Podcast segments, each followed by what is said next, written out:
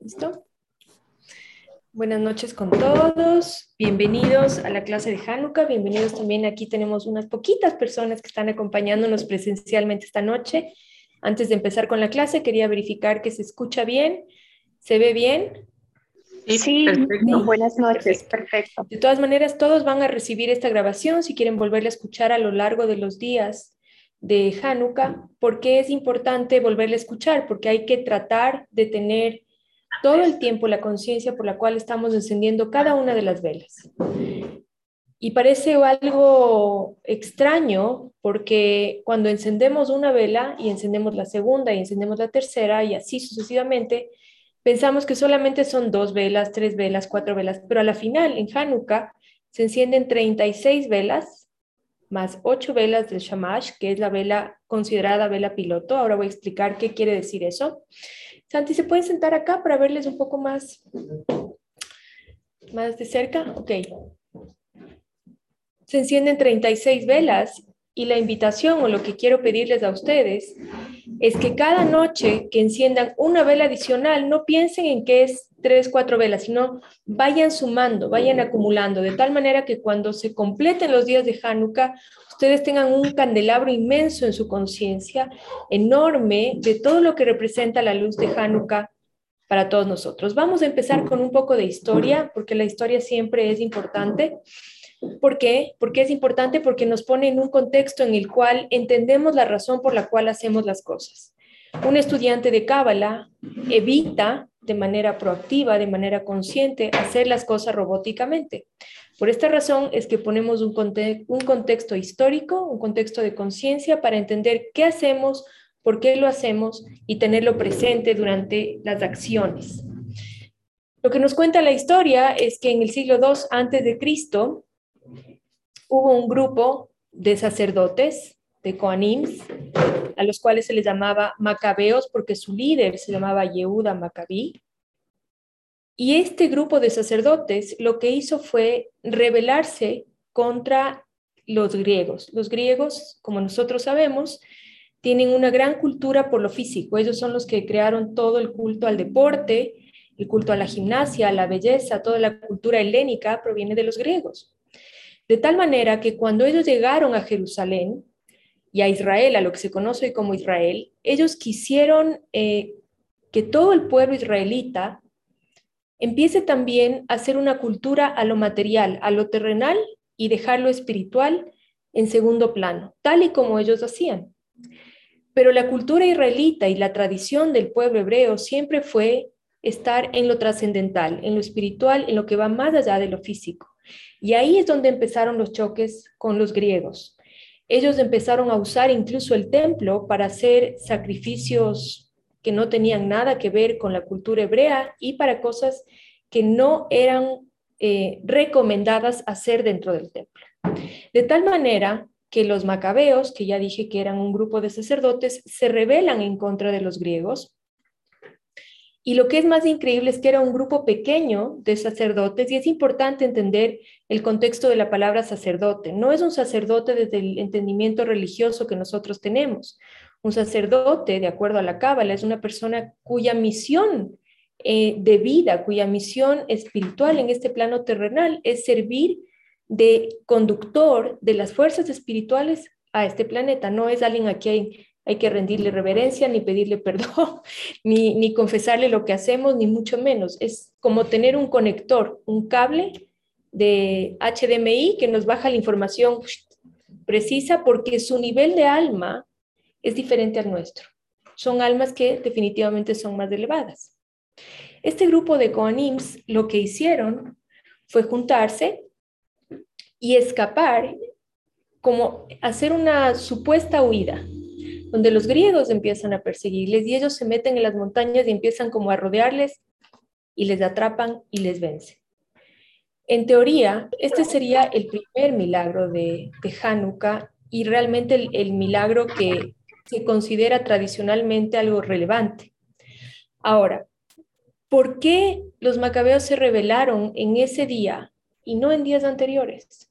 Porque los cabalistas nos enseñan que siempre tenemos que preguntar, ¿por qué? Y no solamente eh, tomar la información y quedarnos con eso.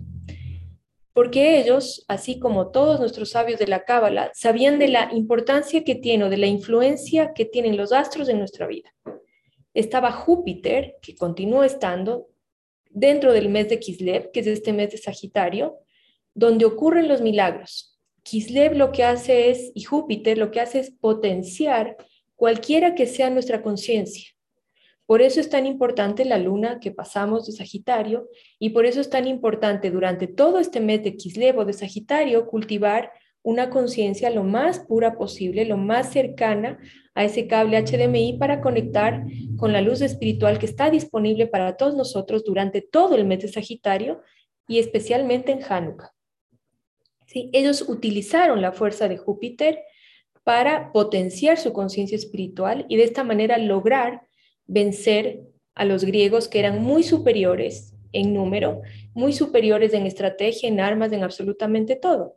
Imagínense lo que es poner a, pelear en un campo de batalla a un sacerdote que está acostumbrado a encender la menorá y hacer cosas dentro del templo frente a los soldados imperialistas. ¿Sí? Entonces, ¿qué hicieron? Lo que nos dicen los cabalistas. La influencia astrológica presente puede jugarnos a favor o en contra. Ellos utilizaron la fuerza presente de Kislev, de Sagitario, de Júpiter, para potenciar su conexión espiritual y de esta manera lograr vencer al ejército griego. Esto no quiere decir que los astros nos controlan, ni los astros nos dominan, ni nada de eso. Nosotros estamos por encima de los astros y de hecho la información que proporciona la astrología asociada a la sabiduría de la cábala siempre es la de informarte qué influencia tienen los astros sobre la vida humana para ir por encima de eso.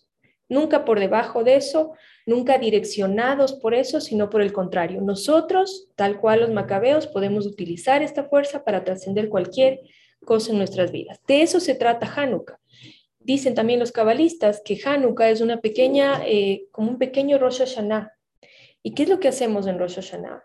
En Rosh Hashanah lo que hacemos es reescribir o escribir nuevamente el libro de nuestra vida, ¿sí? nuestro nombre en el libro de la vida. ¿Pero qué es escribir el nombre en el libro de la vida. Es simplemente aprender a cambiar nuestra conciencia de percepción frente a la realidad. Porque ¿qué es una nueva vida? No necesitamos, y ya lo sabemos, movernos de país, cambiarnos de pareja, cambiarnos de, de lugar físico para cambiar nuestra vida. Lo que necesitamos hacer es cambiar cómo somos, lo que hacemos, lo que decimos y lo que pensamos porque una persona es libre no por el lugar donde se encuentra, sino por la forma en la que piensa. De tal manera que quienes no estuvieron en Rosh Hashanah durante estos próximos ocho días van a poder estar todo el tiempo reescribiendo el libro de su vida, cambiando la percepción de su vida. Y esto es muy importante. ¿Por qué razón? Porque el momento en que nosotros encendemos la vela del primer día, del segundo día, de cualquier día, pensando en lo que me falta, pensando en lo que no tengo, pensando en, que quiero sanarme de tal o cual cosa, pensando en que quiero un auto nuevo, un trabajo nuevo, una, lo que sea que quiera. ¿sí? Lo que estoy haciendo es comprimir la luz de Júpiter y de Hanukkah, empequeñecerla. Tenemos que recordar que el universo siempre nos quiere dar mucho más de lo que nosotros tenemos siquiera pensado. Pero el momento en que nosotros decimos, encendemos la velita y decimos, es que yo quiero este milagro, ese milagro es una partícula de lo que el universo nos quiere dar. Por esta razón, ¿qué es lo que sí podemos hacer cuando encendemos las velas? Primero hacerlo con alegría. ¿Por qué? Porque definitivamente es un regalo del Creador. Tanto la fiesta de Hanukkah como la de Purim son las dos únicas Hagims o Hags que se van a mantener después de que ya llegue la conciencia del Mesías. La conciencia del Mesías es cuando toda la humanidad va a estar consciente de que es una partícula divina y va a poder vivir y actuar desde ese lugar. Eso es la conciencia del Mesías. No es una persona, no es un hombre, no es Nada de eso. Es la plena conciencia de que cada ser humano sabe que es una partícula divina, ve al otro como, como a sí mismo y desde ese lugar empieza a vivir y actuar. esta fiesta, así como la de Purim, esta Javim, así como la de Purim, no están dentro de la Torah. ¿Por qué? Porque dentro de la Torah siempre está el Creador entregándonos las tablas, el Creador haciendo algo por nosotros, por la humanidad. ¿sí? En cambio, aquí somos nosotros quienes desde Malhut, ¡pum!, elevamos la luz hacia arriba. Es algo muy diferente. ¿Qué nos recuerda esto también? Que nosotros tenemos la capacidad de crear los milagros de abajo hacia arriba.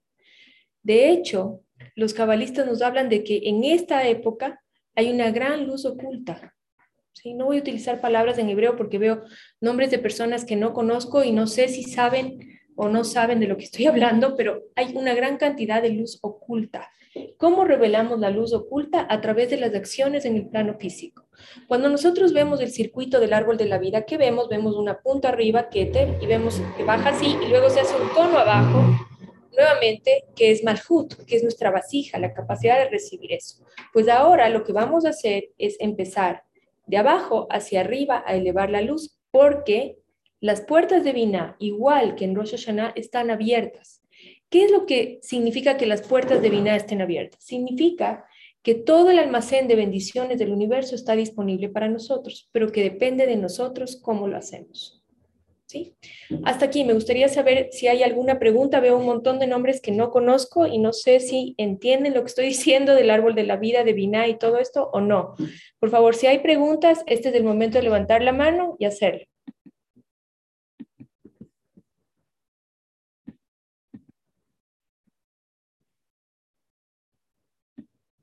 ¿No? No hay preguntas. Ok. Ahora, algo que es importante saber también es que nada es casualidad en Cábala y nada de, de, las herramientas que utilizamos tampoco son aleatorias. ¿sí? Cuando nosotros nos fijamos en la vela de, en la luz de una vela, si ustedes observan con cuidado, van a ver que al principio es negra y después es blanca. ¿no? Va como cambiando de color. Y eso nos habla también de la transformación espiritual que cada uno de nosotros puede hacer. Yo decía esta mañana, si nosotros, solamente una persona o un ser que tiene luz, solamente teniendo luz podemos hacer sombra. mucha gente se centra en la sombra, en lo malo, en lo que le falta, en lo que no tiene, en lo que le es difícil. Pero realmente si no tuviera luz, no podría tener esa sombra. De la misma manera, cada noche que ustedes enciendan estas luces en sus casas, fíjense en cómo la vela sale de un punto negro que se va haciendo azul, como naranja, y luego se hace blanco. Porque eso es precisamente el proceso espiritual de cada uno de nosotros vamos a ir gradualmente iluminándonos, gradualmente venciendo a la oscuridad que tenemos internamente. Y no con desesperación, no con ansias, no con atropello, no con juicio, siempre con amor, siempre viéndonos a nosotros mismos como lo que somos, personas en construcción, ¿sí? seres en permanente y constante construcción. Si nosotros nos vemos con amor a nosotros mismos, entonces ver con amor a los demás va a ser más sencillo pero un gran indicativo de que ustedes se están viendo con amor o no se están viendo con amor es cómo están viendo a los demás. Si ustedes ven a los demás con juicio, con ira, con rabia, con celos, con molestia, con cualquier cosa, es sencillamente porque ustedes a sí mismos aún no se, aceptan, no se aceptan aún, no se aman lo suficiente. Porque cuando uno realmente se ama, empieza a endulzar la visión de los demás. Y no quiere decir que a uno no le duelan las cosas, pero quiere decir que incluso aquello que le duele, uno le puede encontrar el significado, puede resignificar lo ocurrido, puede valorar lo ocurrido y puede encontrar el aprendizaje dentro de esa situación. Pero tiene que empezar por amarse a uno mismo. ¿sí? Dicho esto, las velas también son 36 porque ya lo expliqué hace un momento, la luz baja y nosotros podemos volverla a subir. El valor numérico de la palabra vida, high, es 18. ¿Sí? ¿Qué quiere decir? Que nosotros, al ser 36, lo que vamos a hacer es, sí, hay una luz que está bajando al universo, pero nosotros la vamos a subir para completar el circuito. Por eso es 36 velas. Ok. ¿Alguna pregunta hasta aquí, aquí en el salón presencial? No sé si es que eso dijiste antes, pero en, nuestras casas vamos a empezar a, una vela cada día Esta es una buena pregunta. Aquí en el salón virtual, en el salón presencial dicen, nosotros vamos a empezar a, a prender una vela. Ustedes vean si quieren prender la vela.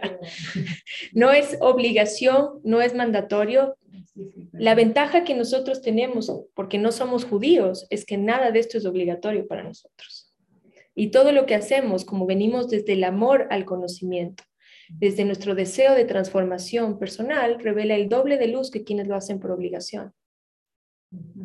Entonces, no hagan nada por obligación. ¿Sí? Si ustedes esta noche solamente encienden una vela y no encienden más porque les da pereza, porque no quieren, porque no pueden, porque no tienen, porque no tienen la januquía, no necesitan la januquía. Es un plato blanco así, largo o una fuente larga, donde ustedes simplemente tienen que poner una vela blanca, asegurándose que no es una vela de cebo, por supuesto. Eso es todo. Pero pueden ser velas de miel de abeja, pueden ser velas de glicerina, pueden ser vasitos de aceite. Lo ideal es los vasitos de aceite. Pero ya en estos tiempos es muy difícil conseguir las januquías con los vasitos de aceite.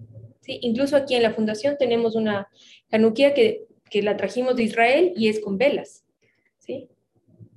Quisiera explicar algo más acerca de, ya te doy la palabra, acerca de la vela que supuestamente es la vela piloto y que la gente la ve solamente con el propósito de que es la vela piloto que se llama shamash, ¿sí? Y solamente tiene el propósito de encender las velas. Primero, hay varias costumbres. Hay gente que la utiliza para encender las otras velas, hay gente que no la utiliza para encender las otras velas. Hay distintas costumbres. A nosotros nosotros somos noágicos, no somos judíos, a menos que haya alguien aquí judío.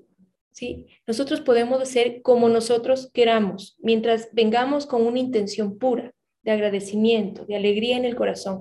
Si nos provoca aprender con el shamash, el resto de velas las prendemos. Si queremos hacerlo con un fósforo, lo hacemos. ¿sí? En nuestro caso, no hay la parte dogmática de la religión judía. ¿sí? No hay la parte rígida de la religión judía, ¿sí? sino que hay el amor, la transformación, el deseo de compartir. Tú querías preguntar algo, Carlos. A más luz, más oscuridad. Por supuesto. A más luz, más oscuridad, dicen aquí. A medida que nosotros nos transformamos espiritualmente, uno piensa que el oponente se, se va encogiendo, el oponente jamás se encoge. Más vasija, más oponente, más capacidad de receptar y de transferir luz, más oposición, más sombra también. Acá veo que hay algún comentario. De hecho, enciendes la vela y luego se expande full.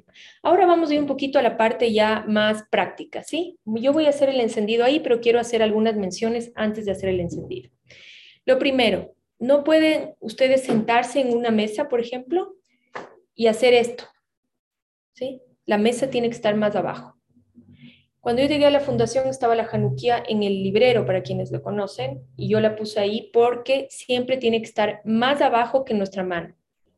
¿Sí? Cuando yo voy a encender, porque lo que estamos haciendo es traer la luz espiritual al plano físico. Ahora, la mesa tiene que estar por lo menos 30 centímetros sobre el piso. No puede ser completamente pegada al piso. Por lo menos 30 centímetros sobre el piso y no puede estar a la altura, digamos, directa, que yo haga así, esto no sirve. Si no, yo hago de arriba abajo y lo voy a mostrar ahora ahí. También es importante quienes tienen una mesuzá en sus casas, la mesuzá es el nombre de Dios de Shaddai que está en la puerta, que lo pongan en el lado de enfrente. Cuando uno entra a la casa, está dentro de la casa, del lado derecho está la mesuzá y del lado izquierdo va la menorá o la januquía. ¿Sí? Del lado derecho está siempre la mesuzá. Cuando yo entro a mi casa, siempre está la mesuzá del lado derecho la januquía tiene que ir del lado izquierdo. ¿Para qué? Para cerrar el circuito de luz y de protección. ¿Qué más? Lo ideal es ponerlo en una ventana. Hay gente que no la pone en una ventana. Lo ideal es ponerlo en una ventana y cada vela debe durar por lo menos 30 minutos. Ahora, el shamash, como estaba diciendo, no es solamente para encender las velas, sino que es si ustedes se fijan, está en las januquías un poco más arriba que el resto. Entonces, quienes no tienen januquías y van a hacer en el platito, le ponen en un vasito, en algo más alto, a la vela piloto o shamash. ¿Por qué? Porque la vela piloto lo que va a hacer es cubrir con su luz también al resto de velas. Hace como un aura de protección de la luz de Hanukkah. Para eso sirve la Shamash. ¿Okay? Por eso va más arriba, para que les dé luz a las luces de Hanukkah.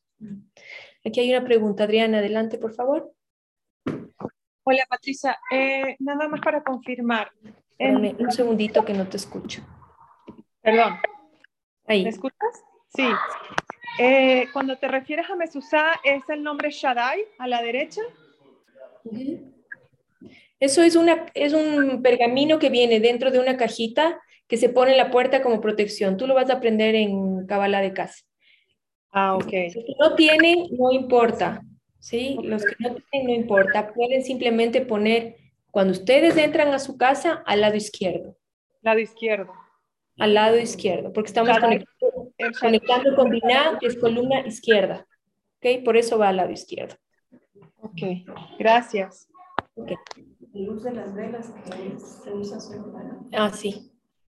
Es importante también que sepan que la luz de las velas de Hanukkah, uno tiene que estar frente a las velas por lo menos 30 minutos. Por lo menos, dicen los, los cabalistas, ¿sí? Lo ideal es estar un poco más de tiempo. Ahora, las velas de Hanukkah, ¿cuándo se prenden? Cuando está oscuro. ¿Qué es oscuro? La tercera estrella, más o menos 45 minutos después de que cae el sol. Esto hablo para, porque sé que hay gente de muchos países. Tiene que estar oscuro.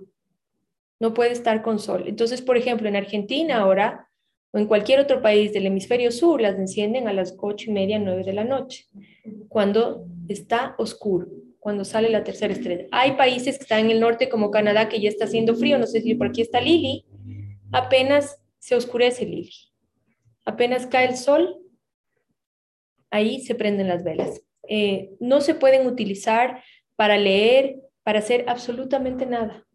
Las velas son solamente para conectar con la energía de Binah y de Hanukkah y limpiar nuestra conciencia. Cuando digo limpiar nuestra conciencia, quiero que piensen qué es lo que les hace perder el tiempo en sus vidas, qué es lo que les hace poner pretextos de que no pueden eh, venir a clase de SOAR, venir los lunes, eh, diezmar, eh, voluntariar, contribuir. ¿Qué es? Porque todo eso es una pérdida de tiempo en su camino espiritual. Porque el que quiere, es lo que yo siempre digo, yo no tengo nada de especial. Y yo en todo momento y en toda circunstancia veo cómo la Kabbalah me puede estar hablando, en toda circunstancia, en todo momento. Algo que es importante recordar también es que esta es una ventana que nos ofrece la oportunidad de conectar con los milagros. Y los milagros no son que fulanito se curó, que sutanito se ganó la lotería, no, los milagros son todo lo que no vemos.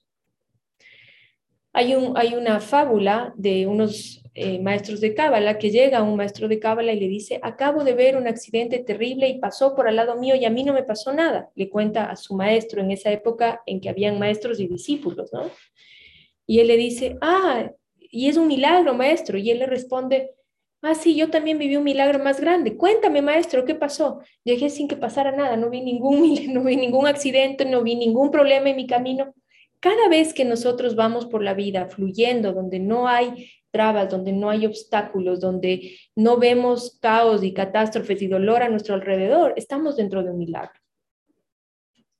Y los mayores milagros, explican los cabalistas, son los milagros de protección. Y los milagros de protección no se ven. Por ejemplo, cuando uno está camino a algún lugar y se le daña el auto, por ejemplo. Se le daña el auto muchas veces para que más adelante no tenga un accidente. Ese tipo de cosas pasan. Entonces, no, no quiero a ningún estudiante de aquí pidiendo nada. ¿sí?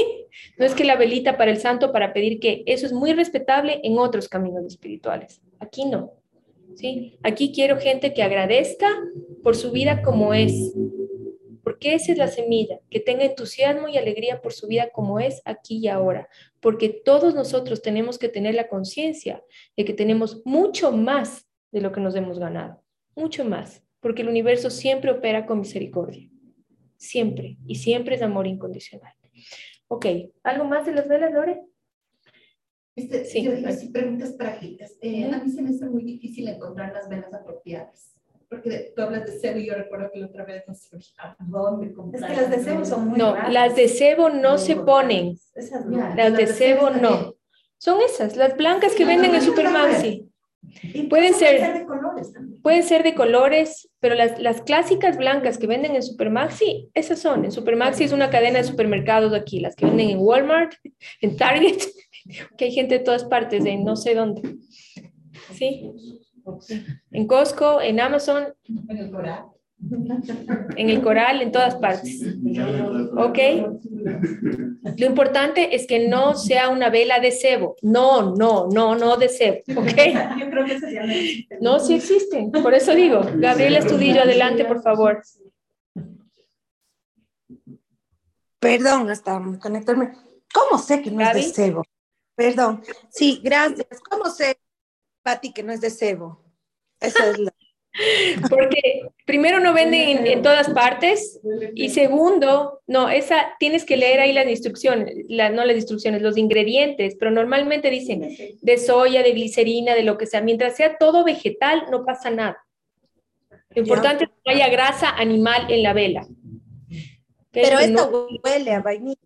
No importa que tenga aromas, pueden ser de colores, pueden tener aromas, pueden ser lo que sea. Lo importante es que sean más o menos del mismo tamaño todas, ¿sí? Ajá. Yo compré el anterior año esta que vendían en el Supermaxi, pero hoy día tiene que ser blanca, ¿no es cierto? Hoy día tenemos que prender. Puede ser de cualquier color. Ah, ya, gracias. Gracias, perdón. Las chiquitas, esas chiquitas que se llaman tea candles, sirven siempre y cuando duren 30 minutos. Eh, Alfredo, por favor.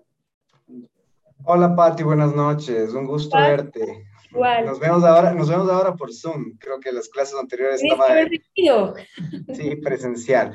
Bueno, en fin, eh, eh, la verdad es que me llamó muchísimo la atención este tema del Hanukkah y mi comentario muchísimo va al hecho de que un poco en, entender esta parte, de entregar mucho más luz y toda esa parte, es como una redención, o sea, o como un, redimirte a ti mismo, un tema de mucho más, más de, de interioridad, de introspección muy fuerte, de mirar hacia adentro qué es lo que uno puede cambiar para hacia adelante ser un role model diferente por supuesto, cuando nosotros, todos los hagims, que son las ventanas cósmicas, en el tiempo, el único propósito que tiene es transformarnos espiritualmente, pero transformarnos hacia arriba, elevarnos espiritualmente. Entonces, por supuesto que Hanukkah tiene que ver con el milagro de cambiar nuestra percepción de la vida, de reescribir nuestra vida a través de nuestros cambios, de poder ver realmente dónde perdemos el tiempo, esencial porque el tiempo es lo único que tenemos en este plano terrenal, ¿Por qué nos ponemos tantos pretextos y tantas excusas para hacer el trabajo espiritual? ¿Por qué nos mentimos tanto? ¿Por qué no nos vemos con amor y tratar de cambiar todo eso? ¿Sí? Pero no desde un nivel de, de culpa, sino desde un nivel de entusiasmo, de la oportunidad que tengo de hacerlo mejor. ¿Sí? quiero mostrar algo para terminar. Déjenme ver. Sí, cuando encienda las velas ya les, les digo cómo se hace y todo. Espérenme un ratito que les quiero mostrar algo. Algo tan chiquito. Miren. Esto es un subibón. Es como un trompo. Perinola, trompo, ¿no? Y es lindísimo porque mucha gente, esto yo lo compré para, para jugar, entre comillas, mientras estoy con las velas de Hanukkah, pero no es un juego realmente. ¿sí? Lo que hacían los israelitas era estudiar la Torá y todo, todo el conocimiento, y como tenían prohibido por los griegos, cuando los griegos venían, ellos se hacían los que estaban jugando. ¿sí? Pero lo lindo de esto es que cuando tú lo ves así, primero tiene las cuatro caras que representan los cuatro mundos, pero tiene un hilo conductor, como la CAF, que era la, el hilo conductor de la luz que creó el mundo, y cuando tú giras, es como que se vuelve uno. Entonces, esa es la conciencia que nosotros tenemos que tener. Somos uno con el todo, y cuando yo veo a otro y veo algo que no me gusta del otro, simplemente me está mostrando algo de mí mismo, algo que no he trabajado en mí y por eso me molesta. porque si lo hubiera trabajado en mí ya no me molestaría. Elizabeth, por favor. Hola, buenas noches. Hola. Buenas noches con todos. Eh, quería hacerle una consulta. Realmente he estado en algunas cuestiones de, de YouTube viendo Kabbalah y no he estado conectada con, con este grupo. Y quería preguntar algo. ¿Las 36 velas se deben prender en un día o es una por día? Es una por día. Durante 36 días, una por día. no, vas a recibir una guía donde se te va a explicar cada uno, porque si tú te registraste vas a recibir una guía. El primer día se enciende una más la piloto o shamash, el segundo día se encienden dos más la shamash, el tercer día se encienden tres más la shamash, el cuarto día se encienden cuatro más la shamash, y así sucesivamente, pero llegas en todos estos días a completar 36 velas que están en la Hanukkah, más 8 de las que son piloto o shamash. En, la, en la guía que van a recibir todos, van a ver eh, claramente cómo se hace. Igual y ahora les voy a enseñar. ¿Ok? ¿Alguien más? Aquí dice, eh, de nada, la mayoría de las velas son de parafina, las de parafina están bien. ¿Se recomienda escanear entre, en estos 30 minutos? No. No se recomienda hacer nada sino contemplar la luz de las velas. Después de que contemplamos la luz de las velas, comemos. Eso es una buena, es una, gracias Lord.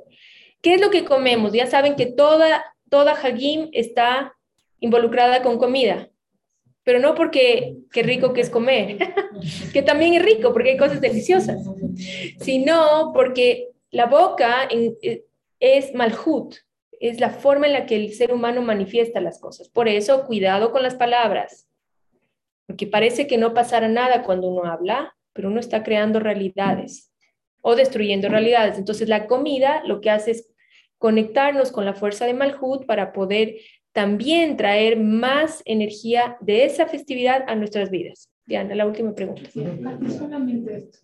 Eh, lo que pasa es que no sé si en la Kabbalah en general entonces no tenemos que tener ningún eh, tema de petición. ¿Por qué te digo eso? No sé si es que en otras corrientes, pero siempre se dice, sé específico con lo que quieres diciendo tal y tal cosa es lo que quieres lograr. De, acuerdo, de acuerdo a los cabalistas, aquí hay una pregunta que dice Diana, que él entiende que nosotros no decretamos nada ni pedimos nada. Por supuesto que no decretamos ni pedimos nada. Hay una sola, hay una sola, un solo ser que decreta las cosas. Nosotros no, no entramos ahí. Pero además los cabalistas nos enseñaron que hubieron dos mil años de sacrificios y de todo tipo de, sí, sacrificios de animales, etcétera, para elevar la espiritualidad del mundo. Luego vinieron dos mil años del templo con las liturgias y todo. Desde el año, desde el 11 de septiembre de 1999. Ya no deberíamos estar ni leyendo nada, así que vamos bastante tarde como humanidad en la evolución. Así que las palabras ya no, ahora todo es conciencia. Por eso es que cada vez la comunicación entre los humanos es más virtual Acuérdense siempre que la ciencia va de la mano de la Kabbalah. se va, a medida que la Kabbalah se va revelando, la ciencia va actuando en la misma forma y la tecnología. Por eso es que ahora ya nos llamamos por teléfono. ¿Qué hacemos? Escribimos un WhatsApp, escribimos un mensaje de texto, porque ya no es la era de las palabras, es la era de la conciencia. ¿Sí? De poder crear a través y manifestar a través de mi conciencia. Y por eso es que Hanukkah es importante también, porque es un reseteo de la conciencia. ¿Alguien más preguntas de aquí? Si no, empezamos con la parte del encendido.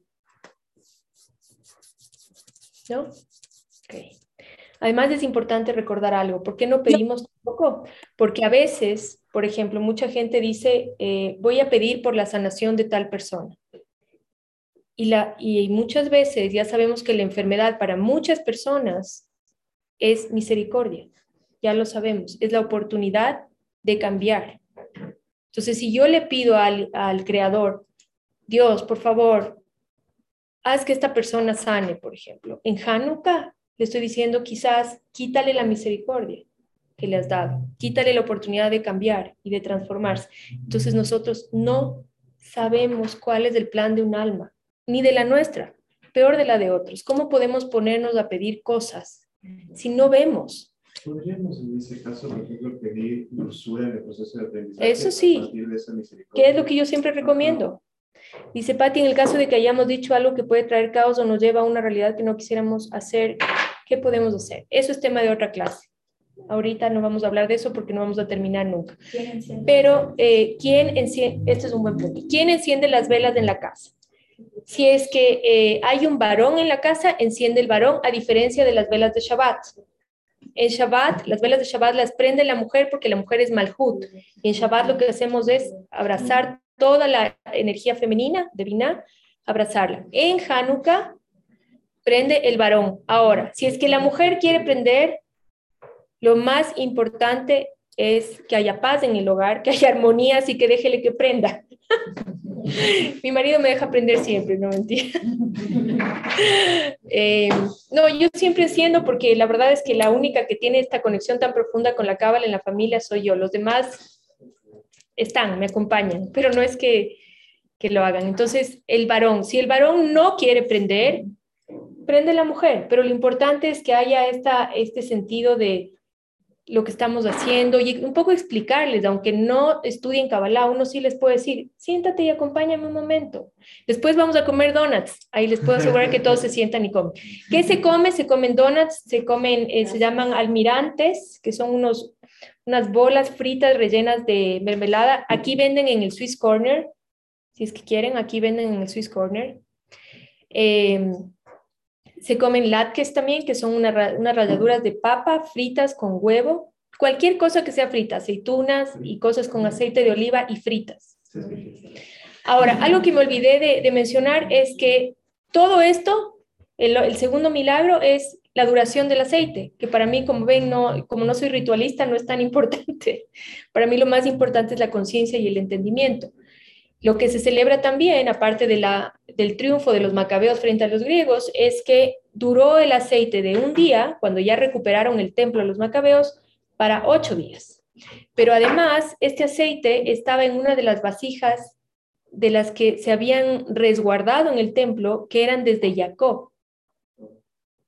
Y eh, las tenían guardadas y las usaron en ese día para encender nuevamente la menorá en el templo y ese aceite, en lugar de durar un día, como estaba previsto por la cantidad, duró ocho días. Ese también es del milagro. Y aquí el aceite, lo que ya nos enseñan nuestros sabios de la Cábala también, es que es un, um, un alimento, entre comillas, que tiene un gran simbolismo espiritual. Por eso no se daña el aceite.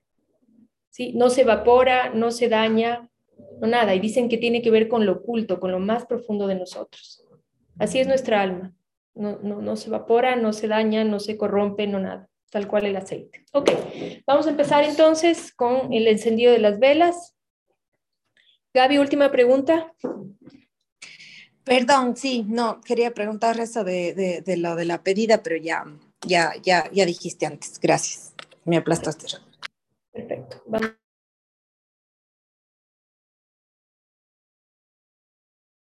Entonces, wait un momento.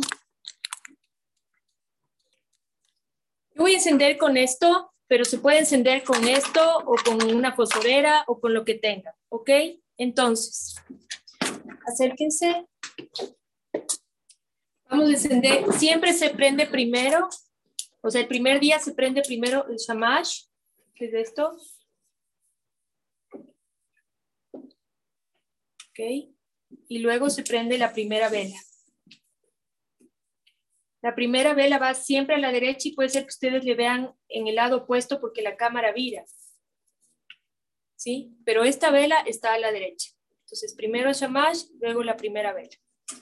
¿Okay? El día de mañana, primero el shamash, luego la primera vela y la segunda vela. En el tercer día, el shamash, la primera vela, la segunda vela y la tercera vela. ¿Sí? En la guía está todo. Ahora vamos a hacer la bendición solamente en el primer día se dicen tres oraciones, ¿sí? En el resto de días se dicen solamente las que están indicadas en la guía. La guía es súper clara. Quien no tiene claro, hable con sus mentores. Todos tienen mentores y si no, con Lore. Le preguntan a la Lore que la Lore sabe todo. ¿Ok? Entonces vamos a decir Baruch Adonai, Eloheinu, Melech, Haolam, Asher, Kideshanu, Bemitzvotav, Betzibanu, Beadlik, Ner, Hanukkah. Baruch Ata, Adonai, Eloheinu, Melech, Haolam, Shechasa, Mi, Sim, La, Abo, Seinu, Bala, Mim, Jajem, Bas, Man, Hase. Y la tercera es eh, Sheheyanu, Baruch Adonai, Eloheinu, Melech, Haolam, Sheheyanu, Bekiyanu, Behiyanu, Lisman Hase. Amén. Amén. Ok. Contemplando las velas y ahora, o sea, después de las velas se puede comer. Eh, y eso sería todo por ahora. Por favor, revisen la guía porque ahí está absolutamente todo. De verdad, no hay donde perderse. Que tengan una hermosa fiesta de Hanukkah. Un beso a todos.